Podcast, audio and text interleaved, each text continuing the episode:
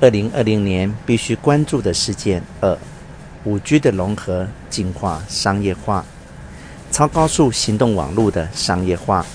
韩国是全球最早将第五代行动通讯，也就是五 G，提供给一般民众手机使用且商业化的国家。其实，早在二零一八年时，韩国就曾开通五 G 服务给企业使用。或许有很多人认为五 G 只是比四 G 稍微快一点的技术，其实五 G 不只是这样的技术，而是即将引领整个社会产生变化的原动力，也是众所期盼的国家基础建设最佳化所需的先进技术。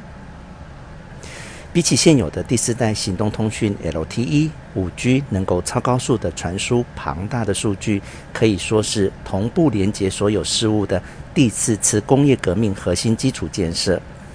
五 G 超高速、超可靠度和低延迟通讯、超连接特性，估计能在许多产业中创造出各种可能性。五 G 若与各种产业融合，将能打破不同产业之间的隔阂，进而融合彼此的特性。更重要的是，如果五 G 能够更稳定地与自动驾驶、物联网结合，我们就更有可能实现终极的智慧城市。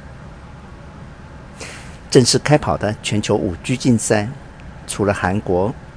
英国、欧洲、中国、日本，为了快速进入五 G 时代，推广五 G 服务，正在不断的推动更多的频谱。欧盟的目标是各会员国里至少要有一个大城市提供五 G 服务。目前，英国的三大通讯公司已经投资了超过二十亿英镑在开通 5G 服务上，因此很有可能是欧洲最早建设 5G 服务的国家。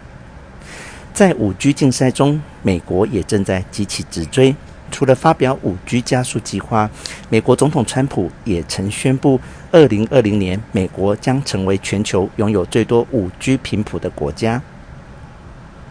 日本则是将东京奥运视为 5G 商业化起点，为了扩大 5G 范围与创造新的服务与产业，日本政府正在推动区域型 5G 频谱配给。与韩国、美国一起引领着 5G 竞赛的中国，目标也是在2020年完成全国商业化。为此，中国政府正在推动各种相关政策，甚至曾发表他们已开始着手 6G 的研发。韩国政府也在2019年4月发表了创造 5G 新产业与服务的 5G Plus 策略。